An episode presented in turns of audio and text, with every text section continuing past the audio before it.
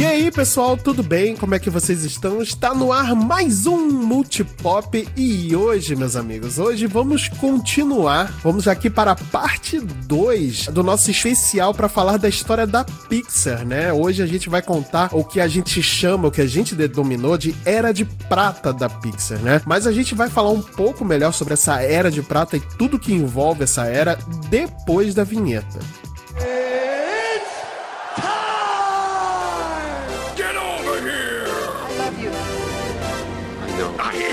the danger.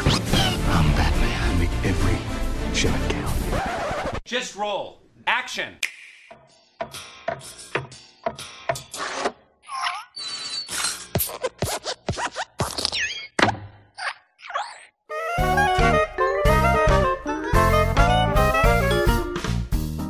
Muito bem, galera. Então hoje, pra gente poder falar aqui sobre a Era de Prata, né? Essa Era de Prata, a gente fez essa denominação, né? E a gente vai explicar o porquê dessa denominação. Mas pra falar um pouco mais dessa Era de Prata da Pixar, né? Eu tô aqui com a bancada mais animada e divertida da podosfera brasileira, começando por ele, aqui diretamente à minha esquerda, Marcel Kosugi. Fala, meus queridos, tudo bem? Tô aqui pronto pra falar sobre uma das minhas animações favoritas, sobre Wally, que apesar de ser maravilhosa, fala de uma triste realidade que nós estamos caminhando inevitavelmente. Quase, estamos quase vivendo. Eu, eu, eu vou dizer pra você que eu vivi o Oli durante as minhas férias, né? Mas eu vou contar um pouco melhor sobre isso.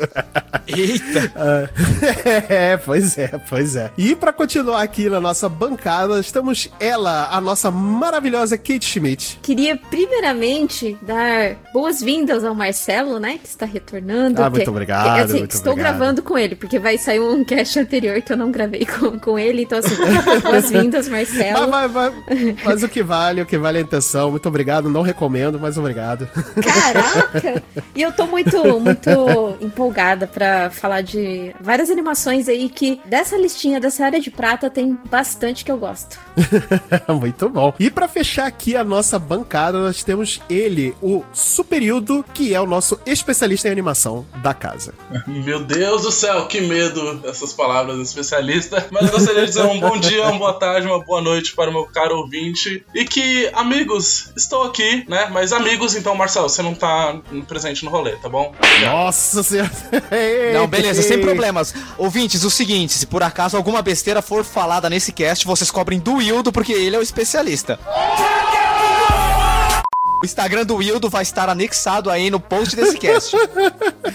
Ai, ai, muito bem, galera. Depois aqui dessa, desse show de animação, nós vamos aqui comentar um pouco melhor sobre a Pixar, nessa era de prata da Pixar. Mas antes da gente comentar, eu vou pedir pra você, meus queridos ouvintes, entrarem lá nas nossas redes sociais. Deixa lá o seu comentário, deixa lá o seu o seu oi. Olá, tudo bem? Como é que você está? Então, deixa lá o seu, o seu comentário. Tá, a- a- as nossas redes sociais estão sendo comandadas aqui pelo nosso querido Hildo Carvalho, que, putz, grila, cara, tá ficando. Tá melhor que recomenda. Tá melhor que recomenda. O cara, cara manda bem demais. Cheio de story, stories legais lá, cheio de post legal pra você é, dar uma olhada. Então, se você não está acompanhando a gente lá nas redes sociais, vai lá no nosso Instagram, que é arroba multipop.podcast. Nós também temos o nosso Twitter, que é Multipop Podcast, tudo junto. E, pra você que não tá sabendo, as lives de quarta-feira voltaram, hein? É mesmo? É verdade. Então, toda quarta-feira nós temos uma live especial falando,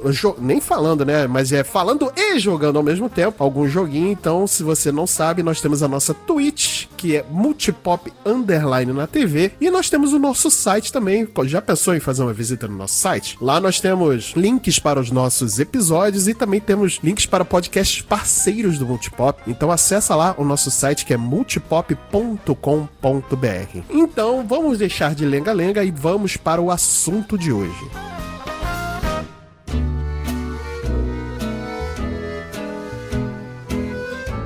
Bem, galera. Então hoje vamos aqui continuar com esse especial falando sobre a Pixar, né? Pra contar um pouco mais da história da- dessa empresa maravilhosa que nos entregou filmes maravilhosos, filmes que nos, fez, nos fizeram chorar, né? E que também algumas pérolas aí que a gente não, quer, não gosta nem de lembrar, né? Carro 2. e olha só, e eu gosto de carros, hein? Putz, grilo. Tá errado, mas tudo bem. Não, errado é você, meu amigo. No que você não gosta de carros é, antropomórficos. Mas enfim.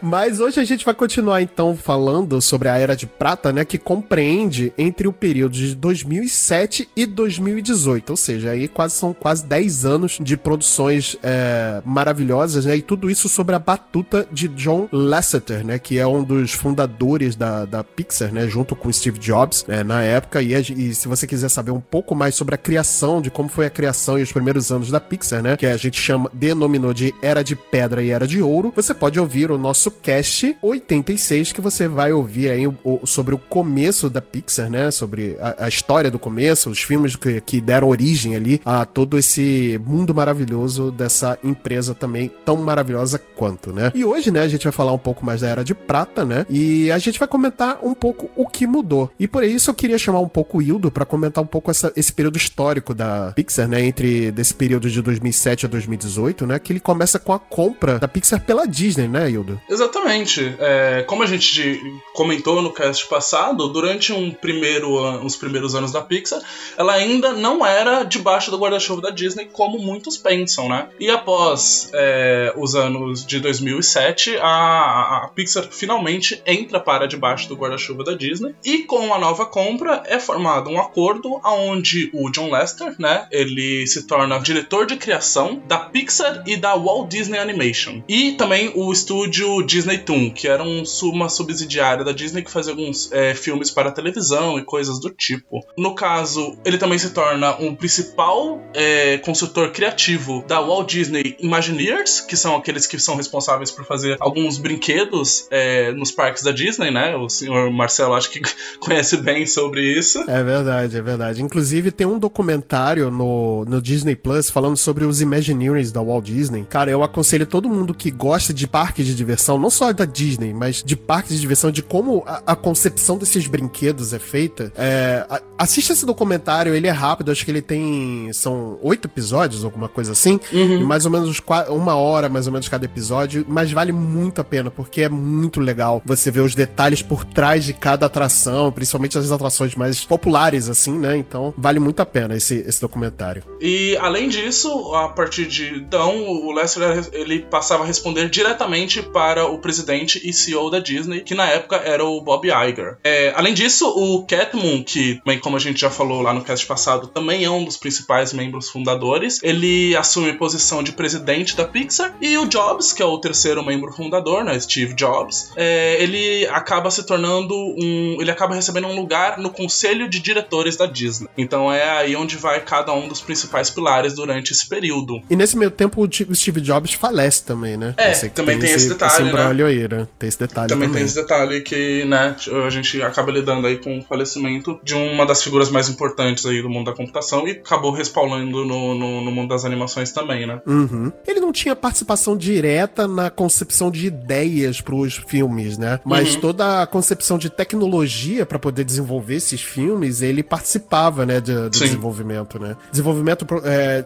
eu digo em fórmulas de computadores, né? Porque é, como ele trabalhava direto, quando ele era o CEO da, da, da, Apple, né? Então ele tinha essa, essa responsabilidade de guiar a tecnologia do, do, dos estúdios, né? Sim, na questão de tecnologia ele é muito importante. Inclusive, tempos depois, um dos principais prédios da Pixar é, recebe o nome dele, né? É, é verdade, Steve, é verdade. Steve Jobs, alguma coisa, o nome do prédio. É, eu acho que a, as referências ao Steve Jobs e à Apple vão aparecer muito no design do filme Wally. Quando a gente for falar dele, Sim, eu acho que é interessante verdade. a gente citar isso. Mas talvez tenha sido a maior contribuição, assim, o filme com mais cara de Apple de toda a Pixar seja o Wally, né? É verdade, é verdade. Ele também recebe homenagens em Valentes e coisas do tipo, assim. É acho verdade. que conforme a gente for passando, ele, é, ele dá pra gente falar algumas coisinhas assim.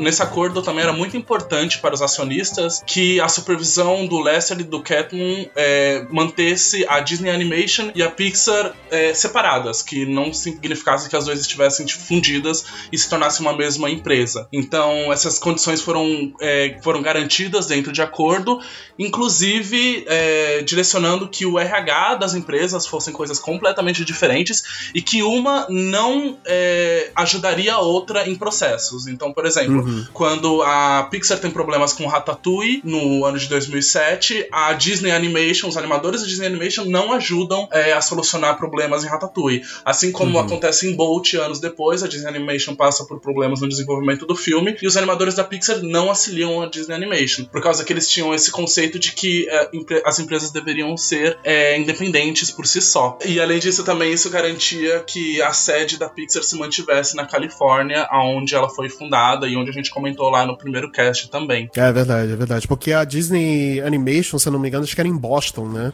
Acho que até hoje ela fica, ela fica em LA, se eu não me engano. Mudou pra lá? Eu acho que sim. Porque eu sei que no começo era em Boston, né? Muito por conta. Porque muitas empresas, né, de tecnologia, elas eram. Ou eram fundadas no Vale do Silício, né, lá na Califórnia, ou elas eram fundadas, se eu não me engano, em Boston, onde fica o prédio da CIA também, esqueci o nome do lugar, que por conta do. de facilidade de imóvel, facilidade de, de criação de empresas, né, enfim. Na verdade, às vezes é, é por conta que o Estado tem leis fracas trabalhistas. Aí eles priorizam é, mudar até para países que têm leis que precarizam o funcionário pra caramba, assim. Então por isso que você vê que tem muito estúdio de videogame, eu acredito que de cinema também, em outros países. Eu não sei como funciona muito bem de cinema, porque você faz locações, né? A cinema, ele é mais filmado no Canadá, porque as locações são mais baratas. E aí eu não sei como funciona essa, essa questão trabalhista, né? Porque você tá trabalhando fora do local, seu local de contrato, que seria Los Angeles, né? Então, assim, eu não sei como funcionaria. Mas normalmente é, eles mudam os estúdios, esses lugares, pra mirar é, você precarizar o, o funcionário mesmo. Ó, mas o pai Google ajudou aqui e a Disney Animation ela se mantém na Califórnia. Ela fica em Na Burbank, Califórnia, né? na Califórnia. Vocês concordam comigo que é extremamente hipócrita a empresa que fez for, é, Vida de Inseto ter essa postura de procurar um lugar com a, a pior é, re- respaldo trabalhista dos Estados Unidos? Dá um ódio isso, cara. Ah, meu amigo, mas eh, são obras do capitalismo, né? É, no caso, a Pixar se manteve onde ela sempre foi, né? Que foi É, na, na região da. Califórnia. Então, sei É. lá, não, não tô passando pano em cima de ninguém, mas ah, os caras que fizeram Vida de Inseto, até então eles se mantiveram ali. Inclusive, é como eu comentei, a, uma das condições era que o, o RH da Pixar iria se permanecer intacto, até porque eles tinham é, contratos trabalhistas diferentes do que o que a Disney Animation servia na época. Sim, sim, Então, sim, verdade, é, verdade. isso foi uma das condições, assim, sabe? Hoje em dia muita coisa mudou, é claro, né? Mas na, na época isso era um dos detalhes que era importante pra Pixar manter essa independência. Assim, independência até. ah, ah, na verdade, foi muito mais independência pra Pixar do que pra própria Disney Animation, né? Porque muito do que muito do que se pregava e se trabalhava dentro da Pixar, né? Eles acabaram transferindo pra Disney Animation também, né? Tanto que foi a época que acabou com aquelas animações 2D, né? Ou praticamente só animação em 3D, né? Como a, como a Pixar, né? E tudo mais. Então os filmes meio que se misturavam, né? É, é, você vê que na época, por exemplo, o Bolt, quando saiu, é, para mim era uma obra da Pixar. Na minha cabeça era uma obra Pixar. Aí só, sei lá, muito tempo depois é que eu fui descobrir que era da Disney, Disney mesmo, né? Então acabou que muito tempo depois as obras foram meio que se, foram se misturando, né? Exatamente por conta dessa, dessa liderança do Lester e do Catmull, né? Que eles comandavam os dois departamentos, né? A Pixar ela tem um, um- um sistema chamado Brain Trust, que é um- uma forma de, de, de, de fazer filmes que na época era muito conhecido e tal. E o, o Catmull e o Lester eles é, aplicaram essa, essa forma de pensar, de se construir animação dentro dos estúdios da, da Disney, sim. Isso é uma coisa até mesmo que o Marcel levantou no cast anterior, falando de como essas animações elas começam a ficar muito parecidas, assim. Isso é uma percepção que eu acho que quase todo mundo tem. É, isso é verdade. Hoje em dia as coisas começaram a se diferenciar um pouco de novo, mas isso a gente conversa num terceiro cast, assim, sabe? É Mas verdade, é verdade. é- é- é- essa era de prata, muita coisa se mescla, com certeza, assim. É, a- o Marcelo citou o Bolt, mas assim, os primeiros filmes em 3D, né, em animação 3D da Disney, como Família do Futuro, Bolt, eu conseguia sentir uma diferença, assim, uma linha que separava entre a Disney e a Pixar. Agora, conforme foi avançando e foi chegando, por exemplo, em Detona Ralph, é, é, Big Hero 6, realmente pareciam animações da Pixar. Sabe? Ficou difícil de você separar, né? Então, eu acho que nesse começo, ainda nessa era de prata, mesmo com a Disney entrando nessa era das animações 3D, a gente consegue separar muito bem. Mas conforme os anos foram passando, realmente começou a ficar imperceptível a diferença. É É, porque é um processo, né? Tipo, um filme não é. Principalmente filmes de animações, eles passam por anos de produção, né? Então, Sim, até verdade. você finalmente estabelecer uma coisa. é, por exemplo, o primeiro filme que a gente começa nessa era de prata é Ratatouille. Mas Ratatouille, ele, a produção dele vem antes de- do lançamento dele de 2007. Ele passa, é, ele passa por um grande período de produção até onde finalmente ele é lançado. Então, é, a gente vai ver, inclusive, que esses filmes os que são os intermédios, assim, entre uma coisa e outra, eles sempre são filmes que eles, eles têm um feeling diferente das outras produções que vão sendo lançadas. Eu, pelo menos, tenho essa impressão dentro de Ratatouille, que é um, um dos meus filmes favoritos da vida, fácil, assim, eu, eu adoro esse filme com um coração gigantesco. Esse filme é fantástico, né? Inclusive, acho que a gente já pode começar até a falar sobre esses filmes, né? Porque a lista é longa. Não, não que a gente vá entrar em detalhes de cada filme, né? Senão ficaria um cast aqui de cinco horas a gente falando. Não que eu não falaria, né? Mas, mas assim, realmente fica um cast muito longo. Mas, assim, a gente vai fazer um, um aqui em relação a esses filmes da Era de Prata, né? Que é o, o período que a gente falou, né? Só lembrando que é, é o período entre 2007, que é logo depois da compra da, da Pixar pela Disney, né? Efetivada a compra, né? Porque antes era só um acordo de, de distribuição, né? Enfim, tudo aquilo que a gente já falou no, no primeiro episódio. Até 2018, que é mais ou menos até o fim da era da Lasseter, que a gente vai comentar mais pra frente o porquê o fim da era Lasseter e Catmull, né? Dentro do, da Pixar, né?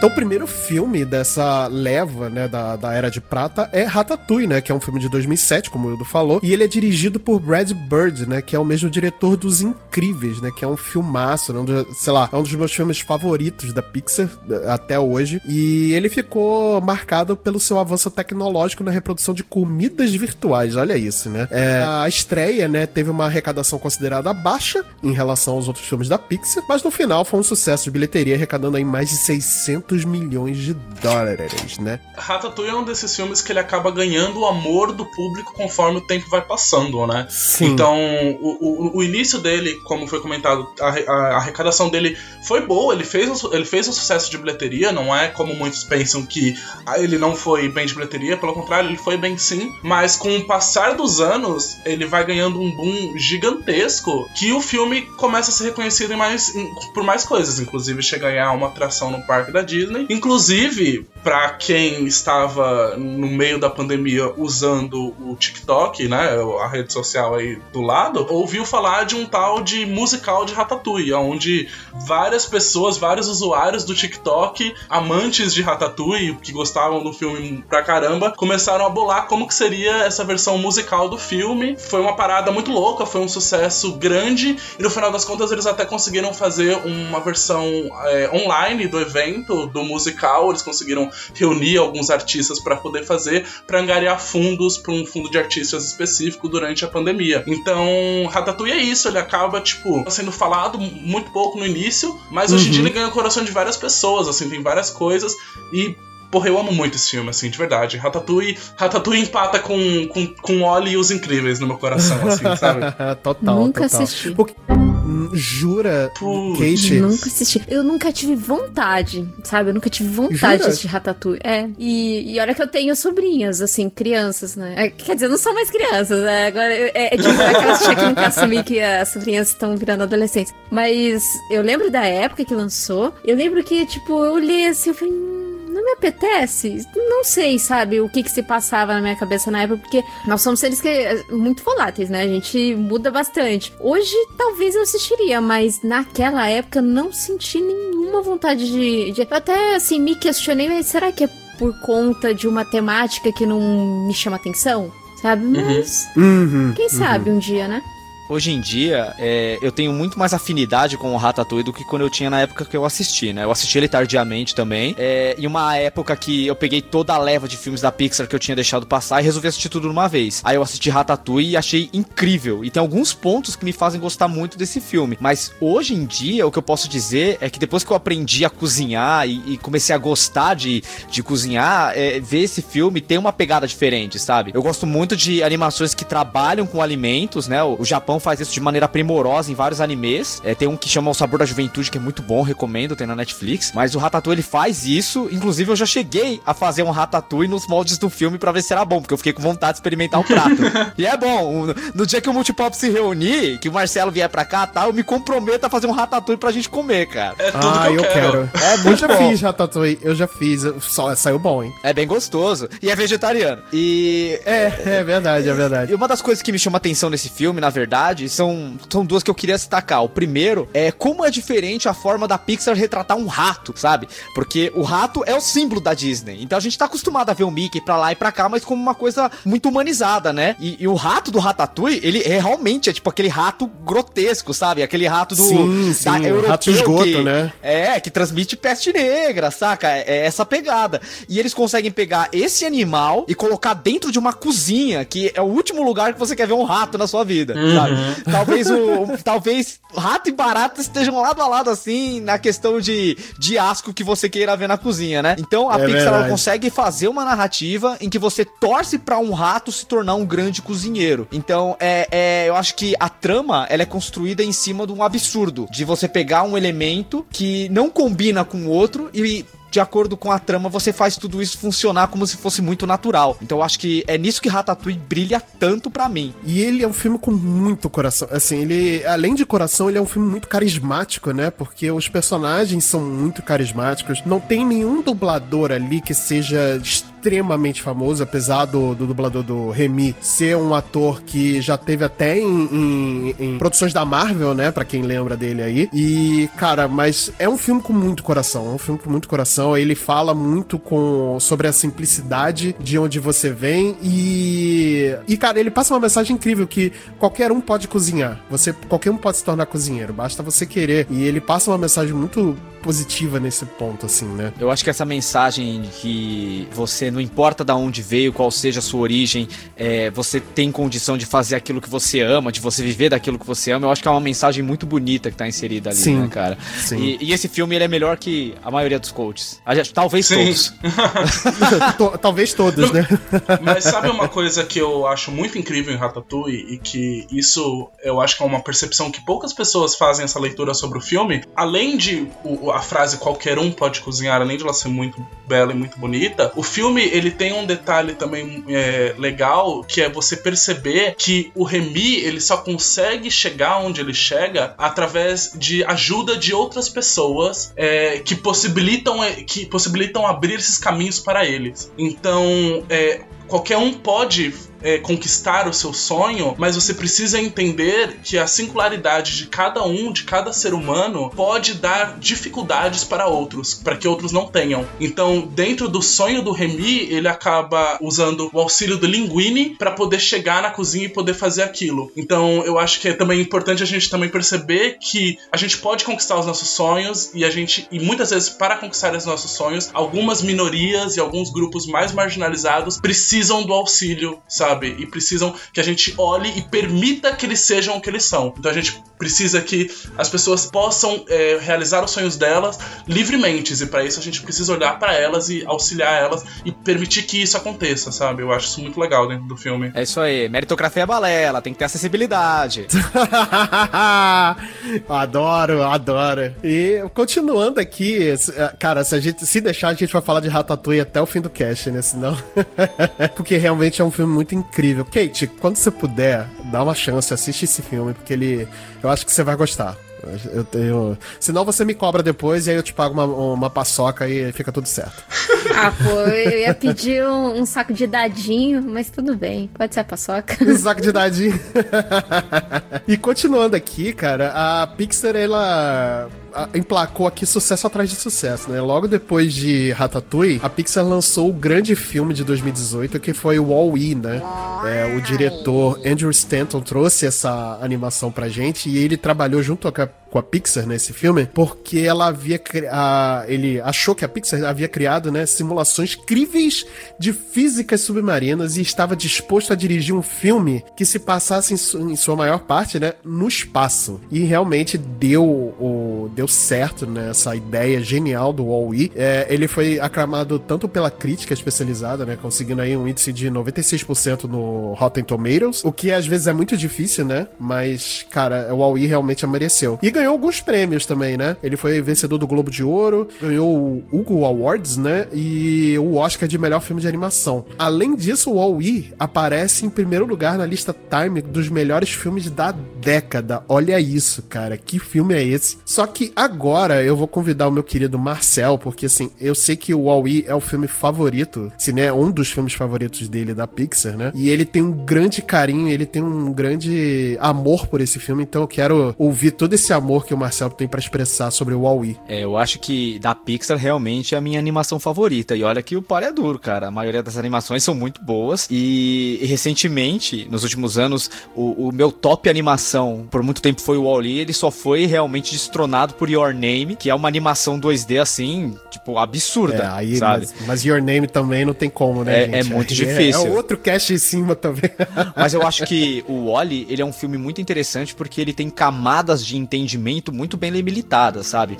É, se para uma criança é muito divertido você ter aquela interação com aquele robozinho, que ele é muito simpático, ele me parece muito um personagem chamado Johnny Five, que ele foi muito comum em filmes da década de 90, é, assim como a Baratinha e tal. A- ainda assim, ele tem uma crítica social muito ácida em relação ao consumismo e o jeito que a gente tá acabando com os recursos naturais do planeta. A maioria dos nossos ouvintes, eles sabem que eu sou professor de história, dei algumas aulas de geografia também, e quando eu chego nos anos mais, mais novos, assim, do, do ensino fundamental, eu faço questão de passar o óleo porque eu acho que ele é uma lição de sustentabilidade muito mais forte do que qualquer documentário poderia ser para uma criança, porque ele deixa muito claro essa separação entre o jeito que os seres humanos estão se distanciando de si mesmos e da natureza, também tem um contraponto essa discussão de como as máquinas elas estão ficando cada vez mais hum- humanizadas, mais até do que a gente.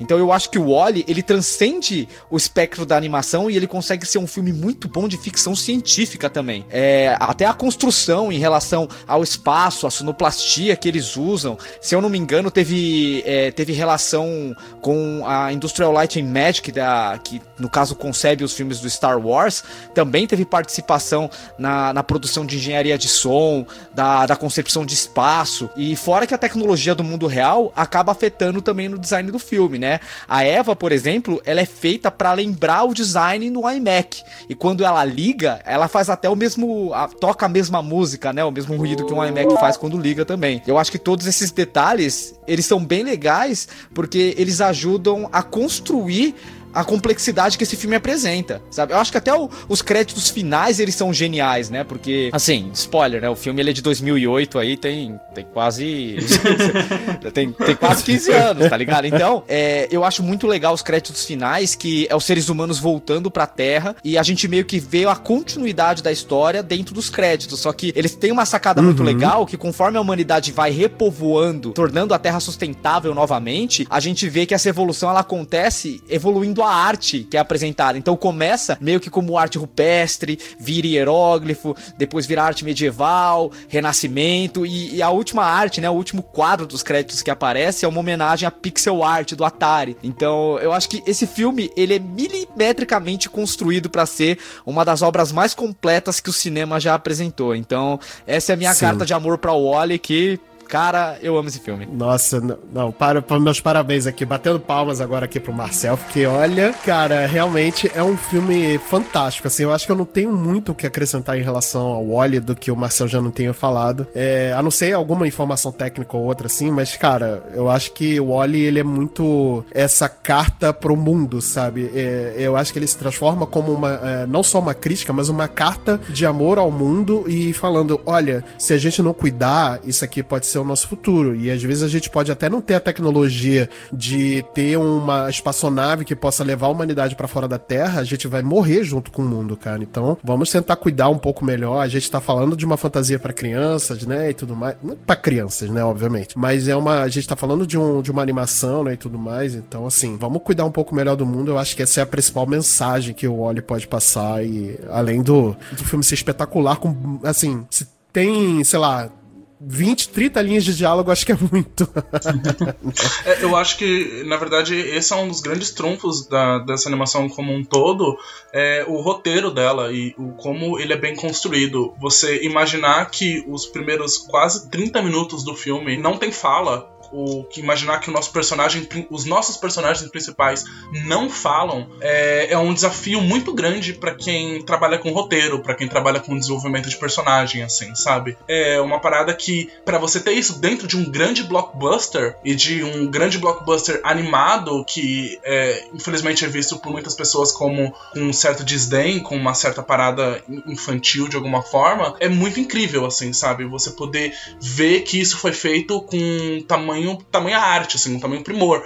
O Wally consegue você fazer você se encantar com aquele personagem de uma forma maravilhosa. Além de tudo isso, para encerrar mais ainda o rolê, é, tem a questão técnica, a questão de arte. É, uma vez eu estava vendo um, um, TED Talk de uma das responsáveis pela iluminação de Wally e ela estava apresentando esse TED Talk como que eles encontraram é, a, a alma do personagem, do Wally, do robô, através do olhar. E, e que quando eles estavam fazendo essa construção de, de personagem, é, eles acabaram criando um robô que ele era tão é, real, ele era tão parecido com o que a gente encontra de robôs na vida real, que uhum. o Wally tava um personagem sem alma, sem encanto, sem, sem vivência. E que conforme eles foram modificando os olhos do personagem para que ele ficasse mais parecido com o que a gente entende de uma pupila humana, mais uhum. próximo ao que aquele personagem foi recebendo alma. E isso é usado dentro até mesmo da própria animação, né? Quando no final ali, quando o Wally passa por um, por um momento que ele perde o seu encanto, né? Ele perde a sua, a, a sua vida, a sua humanidade humanidade ali, de, de, certa forma, ele fica com aquele olho mais robótico, né? Que não é aquele olho de. Sim, tão... Então, eu acho que isso é muito incrível, porque além disso, além de todas as grandes filosofias que a gente está debatendo sobre cuidado do meio ambiente, ele também traz uma parada sobre o que é ser humano, o que é ter é, esse ímpeto dentro de você que te torna diferente de outras criaturas, sabe?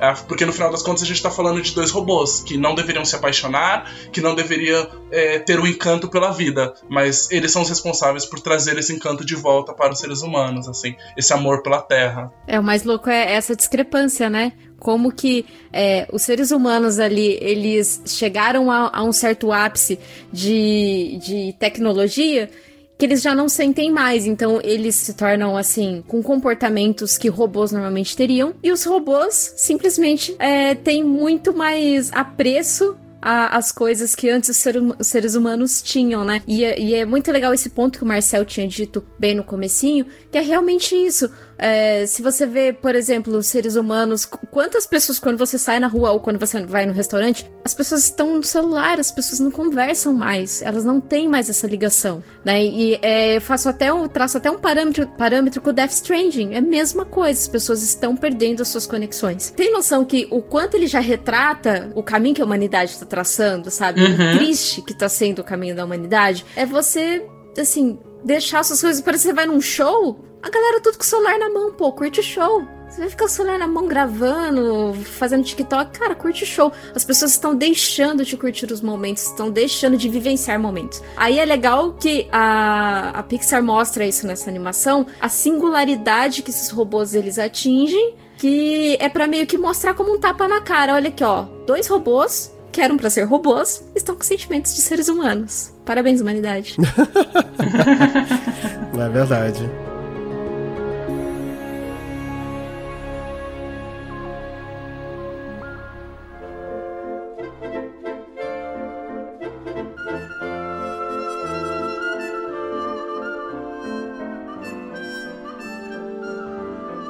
Logo em 2009, né, dando continuidade aqui no nosso, na nossa listinha de filmes, teve Up, Altas Aventuras e, cara, eu vou dizer que esse é o filme que mais me toca emocionalmente falando dentro da produtora. E é o meu filme favorito. Eu acredito que é o filme favorito da Lívia também, da minha esposa. Ah, Só pra gente poder passar pelo Up, né? É o filme que obteve a, a quarta maior bilheteria da Pixar. Ele recebeu cinco indicações ao Oscar, ganhou duas, né? De melhor filme de animação e melhor trilha sonora. E teve um, um outro, porém, aqui, que nesse filme, a versão dele em português, ele foi dublado pelo Chico Anísio. E foi o último trabalho de audiovisual dele em vida, né? Ele morreu, se eu não me engano, em 2010, se eu não me engano, ou se foi no fim de 2009, alguma coisa assim. E foi o último trabalho dele em vida, né? E foi um trabalho de dublagem. Eu digo trabalho de dublagem em português, porque assim, o trabalho de dublagem em inglês também ele é, é- ele é excelente, ele é ótimo. Mas eu acho que eu fico muito mais marcado por ele, co- pelo trabalho de dublagem dele em português. É, muito por conta do Chico Anísio, né? Que era um dos meus atores favoritos, né? Assim, de, de, de humor. E o cara fez muito trabalho interessante. Mas esse do Up, eu acho que foi o trabalho do Chico Anísio que mais me tocou a vida inteira, sabe? Porque é, Up, ele fala sobre, é, sobre a história de amor, né? Do, do Sr. Frederiksen com a Ellie, né? Que é a esposa dele. E, cara, só de lembrar já começa a vir as lágrimas nos olhos, porque realmente o começo do filme ele é muito emocionante. E ele é, e ele é um- uma quebra de, de, de expectativa danada, né? Porque ele começa muito bem e ele já começa com a morte da Ellie, né? Você começa bem, mostrando a vida dele, o casamento, a vida dois, eles construindo a casa e aí ela caindo na doença e no final a morte dela e o seu Frederiksen sozinho, né? E o filme começa assim, é um tapa na cara de, de emoção e assim. ah, Cara, eu- vou passar a palavra pra alguém porque eu não consigo falar sobre a mente desse filme sem me emocionar, porque realmente é um filme fantástico. É um filme fantástico, cara, que fala sobre recomeço, principalmente numa idade que muitas pessoas não conseguem, não se veem recomeçando a vida, né? Você comentou sobre o fato do Chicanismo ter feito a dublagem nacional, o trabalho né, de localização nacional, e eu lembrei de uma entrevista que eu vi com o Garcia Jr., que foi o diretor de dublagem responsável por esse filme. Ele estava comentando que existem alguns é, astros, né, que a Disney às vezes coloca para fazer vozes nos seus filmes que são muito difíceis de trabalhar, que acabam não querendo entregar no papel e, e que às vezes a gente tem esses papéis, é, essas dublagens nacionais com artistas famosas não muito boas, às vezes não é nem porque o trabalho ficou cagado, mas porque o cara não colocou o coração ali e não se empenhou o suficiente, né? E ele falou o como isso foi total ao contrário com o Chico Anísio, o como ele estava completamente disposto a entregar o melhor dele ali e a entregar um, um papel incrível e, e- e fazer tudo com o melhor e mais detalhe, com mais coração possível. E eu acho que é por isso que a gente tem um trabalho tão bom quanto é, a versão em português desse filme. Assim, eu realmente amo a voz dele. Eu, eu acho que esse filme é incrível como um todo, mas a versão nacional, sim, tem todo o seu charme especial. Sim. Eu acho que ainda tem um agravante nessa questão do Chico Anísio, dele ter se dedicado de corpo e alma a esse trabalho, porque o filho dele também estava envolvido, né? O, o Niso Neto, que também é dublador e ator, filho do Chico Anísio, ele é o responsável por dublar o Doug. E então, é, eu acho que é interessante a gente olhar como esse filme ele trabalha sobre essa questão de família, né? De como às vezes uma família não é necessariamente constituída por pessoas de sangue. A gente vê isso na, na figura do seu Frederiksen, do Russell, sabe? E do próprio Doug, né? E do próprio Doug, né? Que é um cachorro que fala. É impressionante que ele fala, mas ele se comporta como um cachorro, sabe?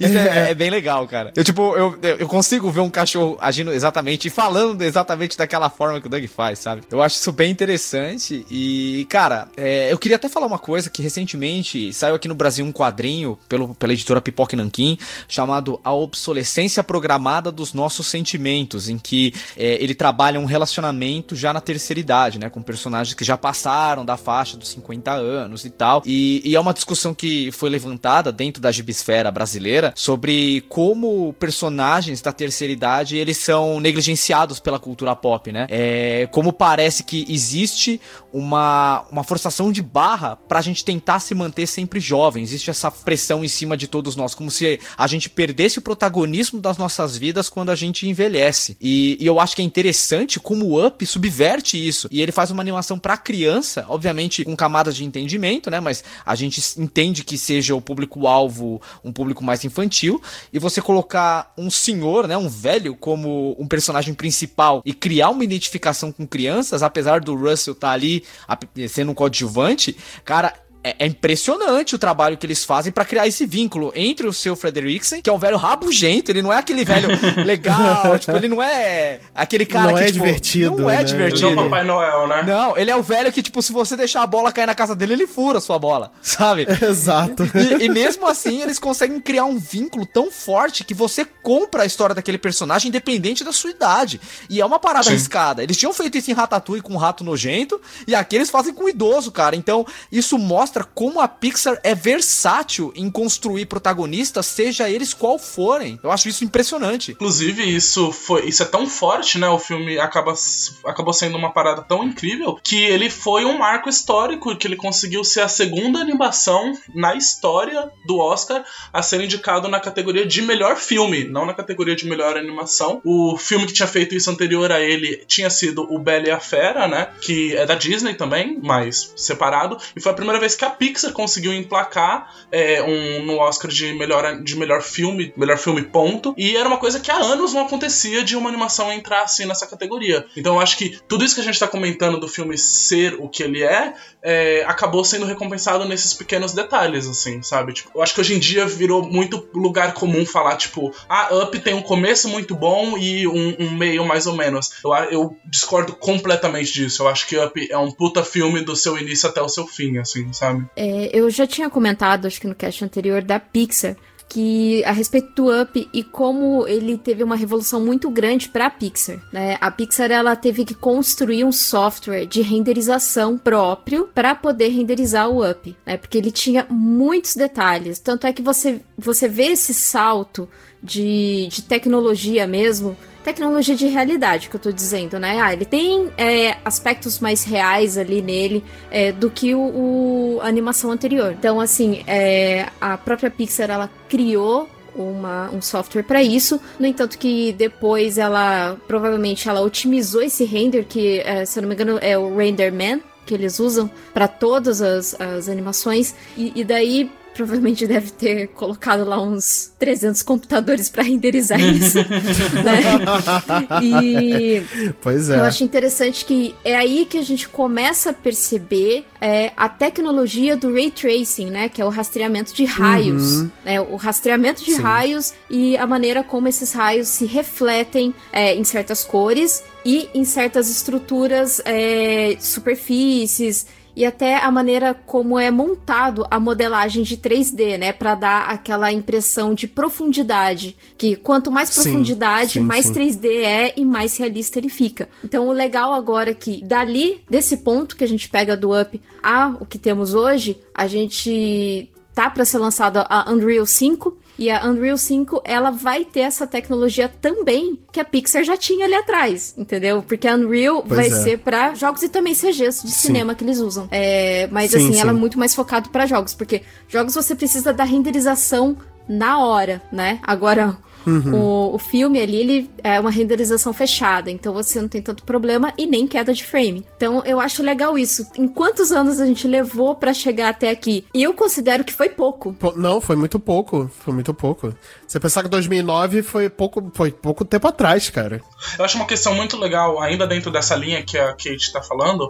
É, tanto nesse, nesse cast quanto nos outros, a gente tá passando pelos filmes assim, né? E a gente tá focando mais na história e no que, no que eles tocou na, na gente. Mas cada um desses filmes, é, até mais ou menos 2010 ali, é um grande marco de tecnologia da Pixar, assim, sabe? Sim, E eles estão é. sendo reutilizados. Então em Monstros S.A. a gente tem a questão de pelos, em, em Procurando Nemo a gente tem a questão de trabalho com, com água e com líquidos, em Uhum. Ratatouille a tecnologia de, de comida e alimentos e como elas funcionam e tal. Cada filme vai rolando uma coisinha assim, e isso sempre vai sendo levado, sempre vai sendo ampliado. É, o próprio Ray Tracing que a, que a Kate comentou, quando a gente for falar lá de Toy Story 4 num futuro não muito distante, putz, o que esse filme faz de Ray Tracing é ridículo, assim, é estúpido. Você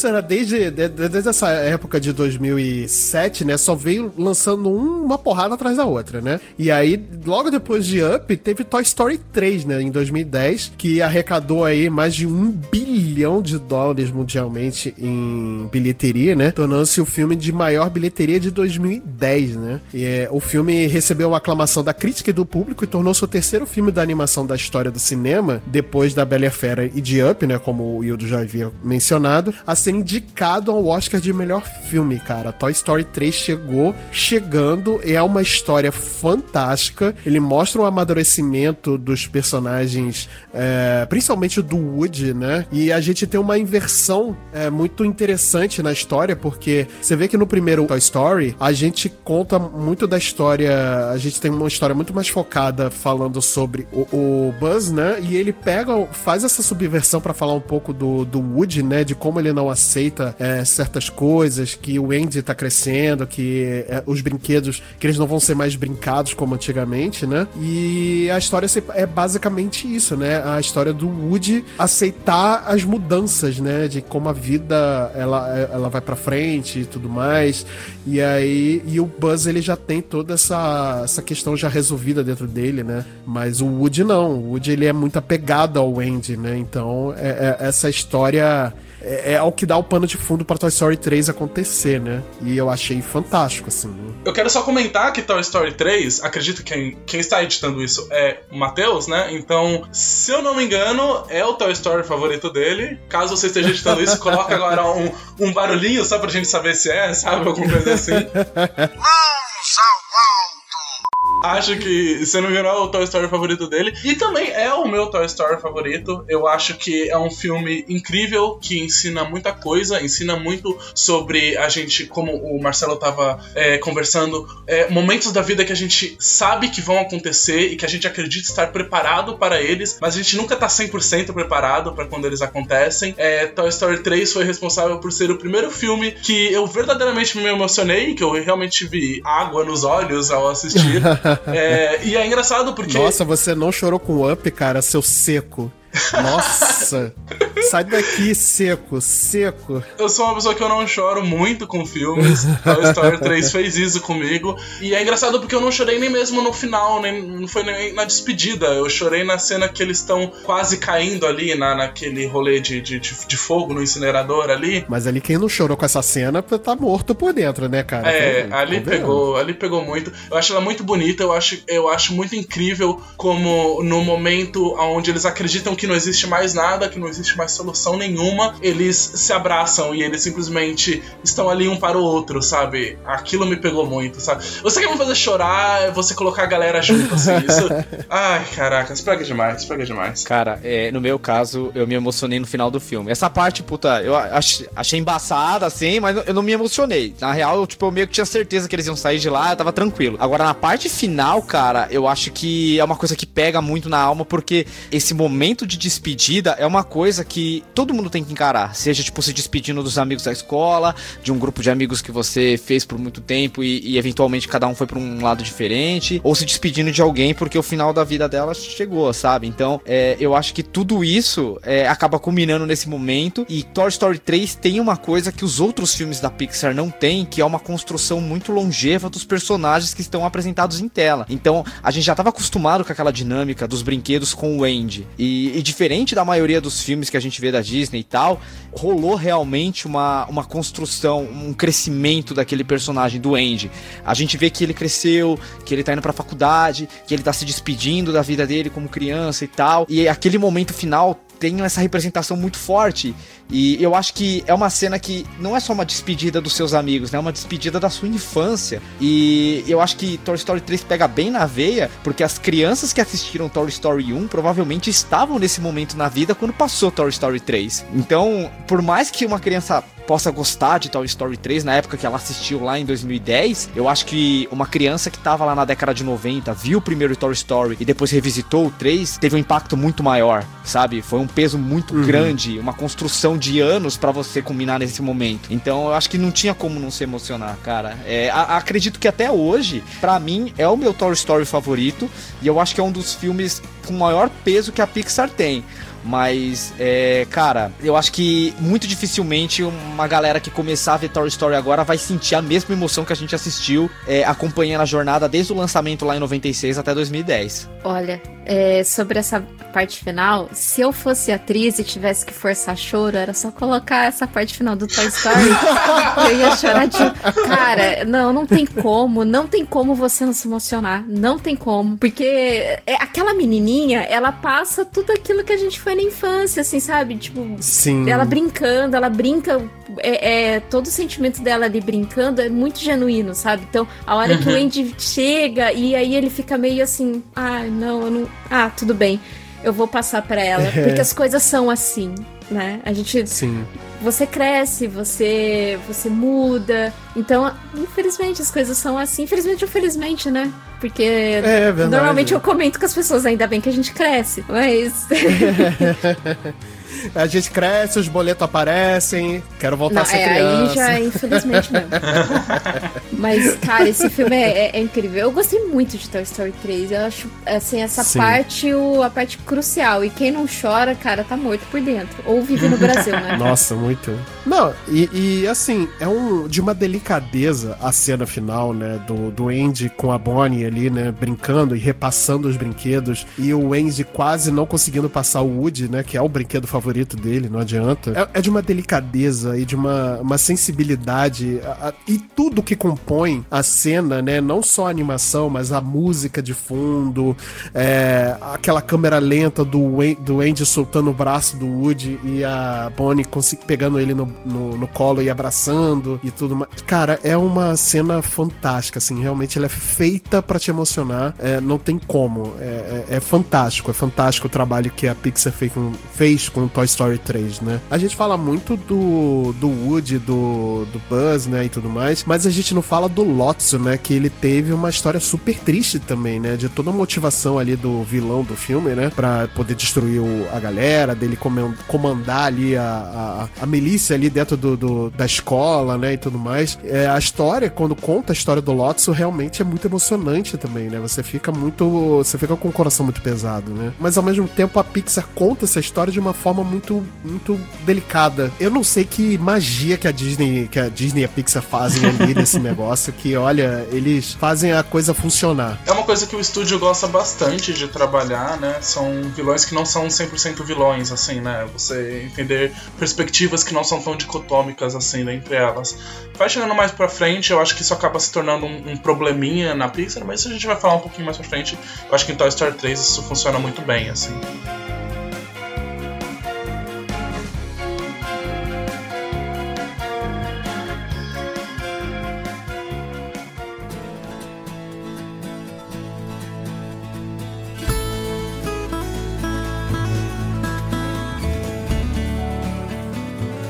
Aí a gente sai de Toy Story 3, né? Assim, a Pixar começou com uma porrada atrás da outra e aí veio a rasteira, né? Pra mostrar que a Pixar ela não é perfeita, né? Carros 2 foi lançado em 2011 e é um recebeu duras críticas dos fãs, né? Até porque Carros 1, ao contrário do que Hildo acha, Carros 1 é um filme muito legal, um filme muito bom. Eu gosto muito de Carros 1. O meu sobrinho, então, ele é apaixonado por carros, obviamente pelos motivos errados, não pelo entendimento da história, mas sim por carros, né? Porque ele adora carrinho, ele adora Hot Wheels, então, assim, realmente não tinha como Carros não ser um dos filmes favoritos dele. E só que Carros 2, ele trouxe. é, foi a tentativa da Pixar de é, Hollywoodizar né, as animações dele, né? Então trouxe um filme totalmente genérico, uma história totalmente é, comum né? Porque a Pixar sabe fazer, ela sabe contar histórias incomuns, ela sabe contar histórias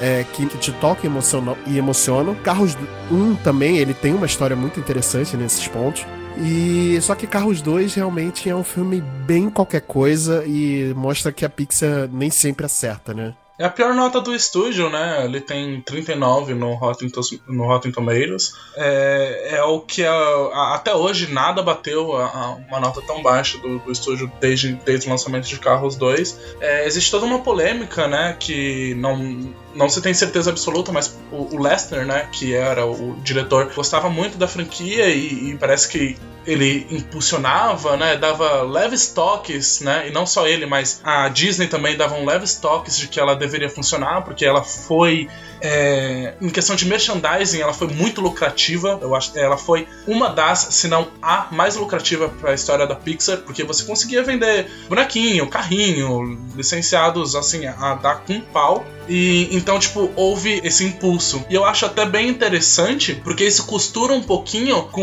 o início da Pixar lá atrás, antes da compra ser feita, lá em 2006 ainda, que foi quando, na verdade, o, o Iger ele quis. Muitos perguntam. É, o Marcel, acho que inclusive fez essa pergunta: é, o que, que a Disney ganhou com a compra da Pixar, além de tecnologia e blá blá blá blá blá. Mas o, o, o Iger ele diz num, num livro dele de que ele percebe que ele precisa comprar a Pixar quando ele tá num, num, parque da Disney vendo o desfile de abertura lá em Hong Kong, na abertura da Disneyland de Hong Kong é, ele começa a perceber que os principais personagens que estão sendo ali recebendo carinhos do público e tal são personagens da Pixar, são os personagens modernos. E que os personagens antigos da Disney também tinham uma aclamação muito grande ali, o, os personagens da idade de, de renascença da, da, Disney, mas que os modernos não estavam fazendo parte da parada, não tinha, sei lá, um galinho de Little ali alegrando a galera, ou um Bolt, ou alguma coisa do tipo. Então ele, ele sentiu a necessidade de que ele deveria comprar a Pixar era ali, ali é onde ele teve o estralo. E eu acho interessante que Carros 2 é justamente essa parada, né? Essa necessidade de você continuar uma franquia porque ela dá muita grana, porque ela vende muito boneco, porque ela, a, a receita dela é muito importante, você não vai largar a mão disso, né? Não, e, e eles abriram total mão da qualidade do filme em troca de, de dinheiro de brinquedo, né? Essas coisas, né? Até porque o primeiro filme, um personagem que fez muito sucesso, que foi o, o Matt, ele é meio que o foco do segundo filme, né? E não funcionou funcionou. Não funcionou mesmo, né? Apesar dos curtas do, do Carlos que tem o Matt como o protagonista, eles serem muito bem feitos e muito bem é, muito bem produzidos, mas esse filme, quando produziram um filme que o foco era o, o mate, né? É, não funcionou. Não funcionou mesmo. Eles é, fizeram um filme totalmente sem alma, sem é, é, genérico, sem motivação nenhuma, assim, sabe? Só para vender mais boneco também, né? Shut up and take my money. Cara, eu não, já não gostava muito do primeiro Carros. Eu acho que eu sou, infelizmente, obrigado a concordar com o Wildo. Isso me dói demais. Muito obrigado. Mas, meu, eu acho, eu acho Carros, o primeiro Carros já é um filme assim, medíocre. Esse segundo, ele realmente parece aqueles filmes da Disney lançados para home video, sem qualquer tipo de esmero, sim, sabe? Eu acho sim, assim, sim, tipo, ele, ele sofrível e realmente ele mostra que mesmo as empresas com a maior veia artística possível, em algum momento eles acabam tropeçando e caindo por causa das diretrizes do capitalismo, né? Eles precisam vender, eles precisam fazer um negócio para uma demanda específica e esse filme, uhum. ele, ele meio que mostra isso. Até o Carros 3 a gente vai eventualmente falar. Não me apetece muito, ele melhora bastante em relação a esse, mas ainda assim eu acho, putz, cara, a temática Carros não me pega muito. E, na minha opinião, a melhor uhum. aparição que o Carros já fez em toda a carreira deles na Disney é no filme do Tic Teco, que faz uma ponta, é muito bom. Só isso. Aliás, aguarde cast, porque, cara, esse, esse filme, nossa senhora, eu, eu vou concordar com ele, o melhor filme do ano. Obrigado. o verdadeiro multiverso da loucura. Esse sim, esse sim. Mas aguarde que a gente ainda vai falar sobre, sobre esse filme. Kate, você quer falar sobre carros? Não.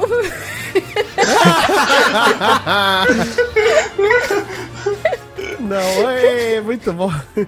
Então vamos passar aqui para o. Tchau, passa batido. Tchau. muito bom.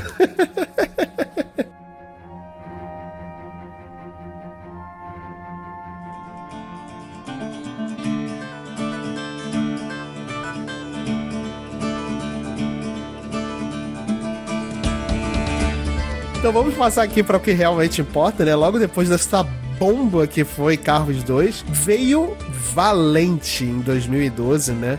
Que é a primeira animação da Pixar protagonizada por uma mulher, que é a Mérida, né? E ela não é considerada princesa porra nenhuma, ela é uma guerreira mulherona da caralha, que é a Mérida, tá? E Mérida é, trouxe uma. Ela trouxe uma revolução tecnológica pro, pro filme, né? A Valente trouxe uma, re... uma revolução tecnológica. Cara, os cabelos da Mérida são impressionantes até hoje de se ver, né? Sim. E é, é incrível, incrível.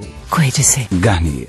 Lembra da, da- do que a gente falou sobre a tecnologia lá no filme do, do Up, né? Antes disso, até no, no Wall-E e no Ratatouille? Então, veio culminar exatamente com o Valente, né? É um filme incrível, tecnicamente falando, e de história também. Só que ele veio com uma. um- infelizmente, ele veio com uma polêmica, né? Veio com, não é nem uma polêmica, mas uma. um- foi- a produção do filme foi conturbada, né? Porque quem iria dirigir inicialmente era a Brenda Chapman, né? Que ela escreveu o roteiro também. E só que. E, e ela ia se tornar a primeira mulher, né? A dirigir um filme da Pixar, né? Mas aí lá pra outubro, no meio da, da produção do. Outubro de 2010, né? No meio da produção do filme, ela acabou sendo substituída por Mark Andrews, né? Que. Novamente, aquelas notinhas de divergências criativas, né? Ah, eu acredito que ela queria implementar muito mais coisa relacionada ao feminismo, empoderamento ali, e a Disney, nem a Disney, né, mas a Pixar meio que deu uma cortada, né, o Lasseter, ele, é, ele pode ter sido um, um bom cérebro pra, pra criação da Pixar, mas ele, e a gente vai discutir um pouco mais isso pra frente, né, mas eu acho bom a gente apontar que o Lasseter, ele saiu da Pixar, né, sobre acusações de assédio sexual, né, são acusações sérias e tudo mais, então eu acredito que a Brenda ela queria implementar muita coisa é, relacionada a isso no filme. É, o filme ele, ele é recheado dessas coisas, mas acho que ela queria fazer mais e ela foi é, podada pelo, pelo Lasseter e acabou sendo substituída por Mark Andrews, né? Coincidência ou não, né? A gente só foi ter um filme dirigido por uma mulher dentro da Pixar só muito tempo depois, agora com o lançamento de Red em 2022, a gente teve um longa-metragem da Pixar dirigido por uma mulher, assim. É, então, coincidência ou não, durante todo esse período do, do Lester como diretor aí, a gente não tinha um nome forte de uma mulher nessa parada. É, por mais que eu acho que a Brenda conseguiu sim colocar coisas muito interessantes no roteiro de Valente. É, existem coisas muito legais, eu acho que a- até a Kate pode falar um pouquinho mais. Eu sei que a Kate gosta do filme, que mora no coração dela. É, mas eu gosto muito, por exemplo, como eles retratam ali a história da Mérida com a mãe dela. E tem uma entrevista da Brenda falando sobre o como ela queria que esse filme fosse um filme de mãe pra filha e fosse um filme que falasse sobre essa relação entre as duas, assim, sabe? E eu acho que existe até uma justiça poética no em hoje em dia Red ter sido o, o filme, o primeiro filme da Pixar dirigido por uma mulher, que também é um filme que fala sobre é, mãe e filha, assim. Então, poxa. Um dia espero ver, sei lá, a, a- Brenda Cut, sabe? Tipo, do, do, Sim. do filme Valente. Não, ele tem bastante, bastante aspectos, assim, mas de empoderamento da, da mulher, né? Que naquela época a mulher tinha que casar, não importa como, não importa com quem, mas ela tinha que casar. E, e seguir, né? Seguir religiosamente isso. E, e daí.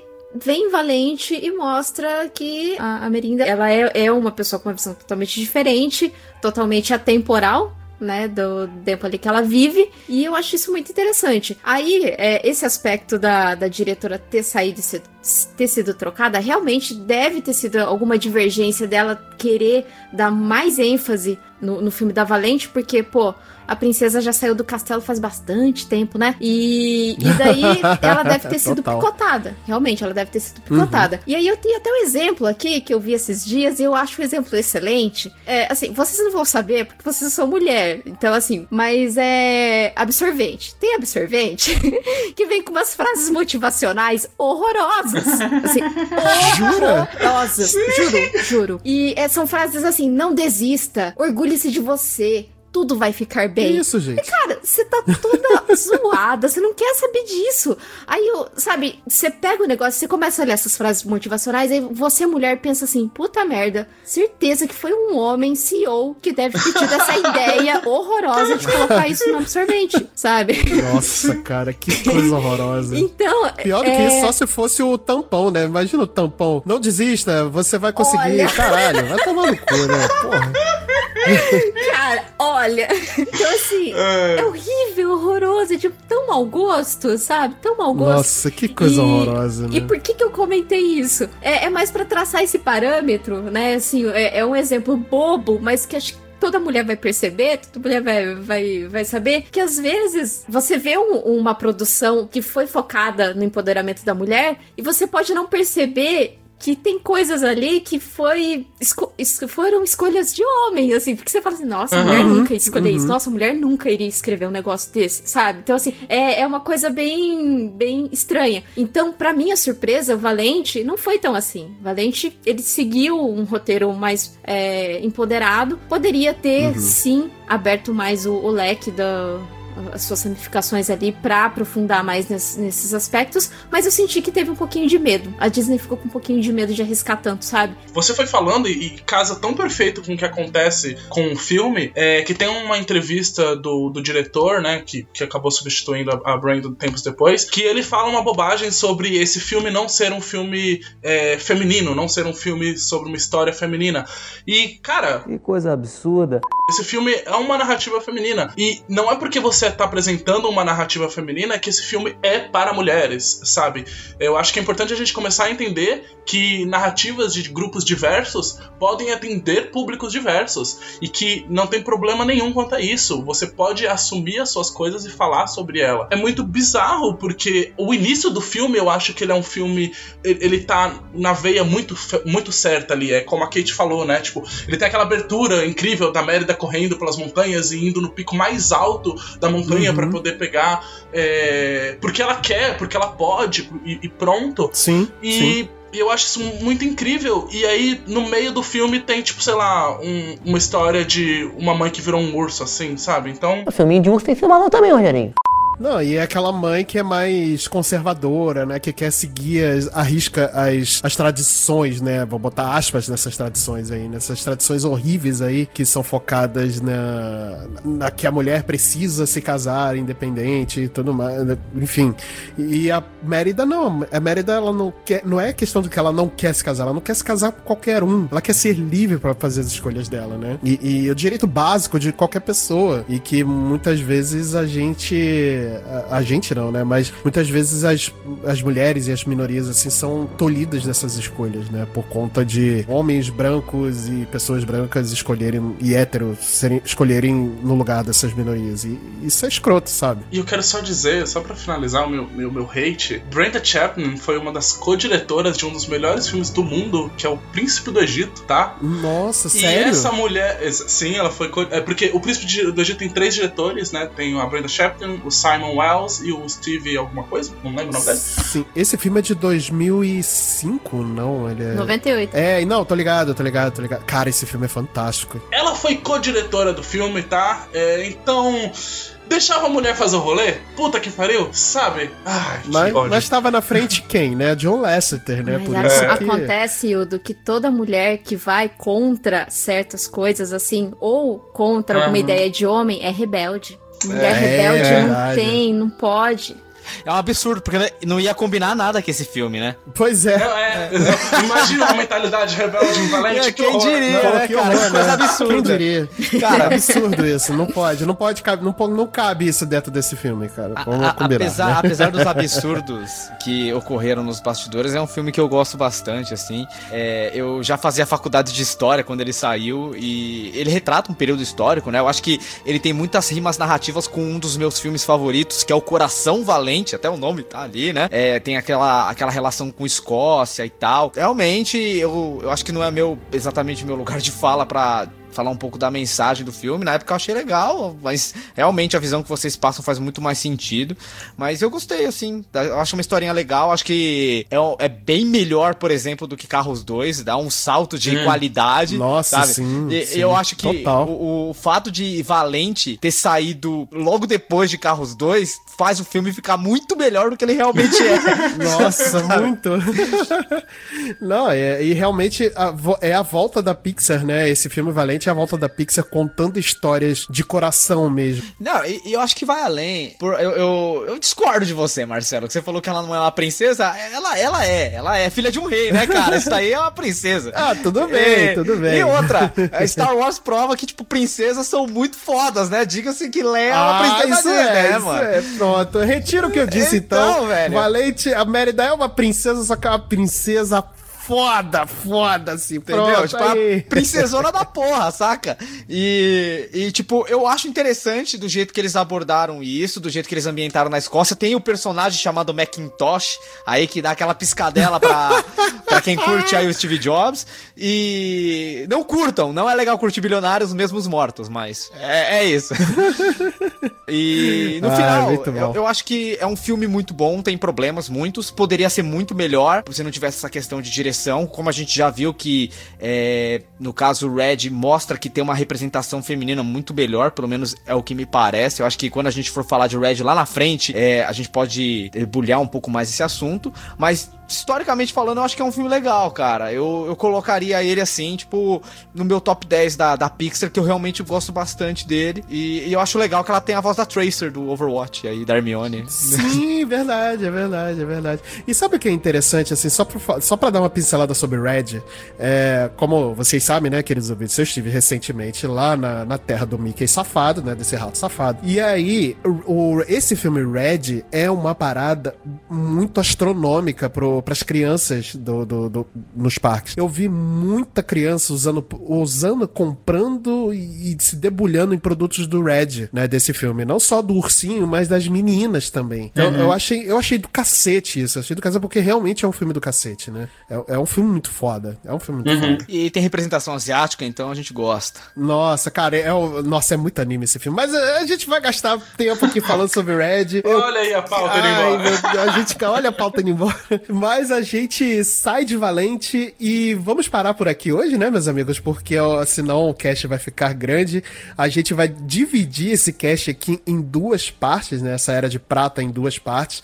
Porque realmente é muito filme e eu acho que, como o Marcel bem falou aqui nos bastidores, acho que ficaria muito injusto a gente passar pelos próximos filmes é, de forma rápida, né? E a gente não dar o tempo devido e, merecido pra falar de cada um deles, né? Mesmo que não sejam filmes lá ah, tão bons e filmes muito bons também. Acho que cada um merece ser falado de forma de forma assintosa, né? E a gente vai então dividir essa era de prata aqui em duas partes. A gente vai parar aqui agora em Valente. O próximo filme que a gente falaria seria Universidade Monstro, mas aí a gente vai deixar pra segunda parte da era de prata, né? E vamos finalizando o cast por aqui hoje. Eu quero agradecer então os nossos queridos ouvintes, né, por terem ouvido o cast até aqui. É, eu sei que o cast ficou um pouco mais longo aí do que o normal, mas, gente, a gente falar de Pixar não adianta, cara. A gente tem que é, falar bem de cada filme, senão a gente vai dizer muito pouco, né? E assim, eu sinto que a gente falou muito pouco, a gente poderia falar muito mais, né? Mas, né, de fato, como a gente agrega, congrega toda uma, uma casa, né, com vários filmes, é, a gente não, não consegue falar de fato uma hora de cada um, né? Senão ficaria muito longo o cast. Mas eu quero agradecer então aos ouvintes que ficaram aqui até agora.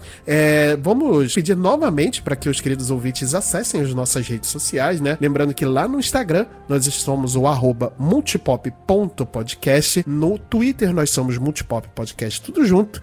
Não se esqueça que toda quarta-feira nós temos uma live super especial jogando alguma coisa. É, então. Você confere a gente lá na nossa twitch.tv barra multipop underline na TV. Então esse é o nosso endereço. Todos esses links vão estar aqui na descrição do episódio. E não deixe de acessar o nosso site também, que é multipop.com.br. Lá você vai ter links para os episódios, né? Todos os episódios estão lá postados. E também para os nossos podcasts parceiros aqui do Multipop. Esqueci de alguma coisa? Acho que não, né?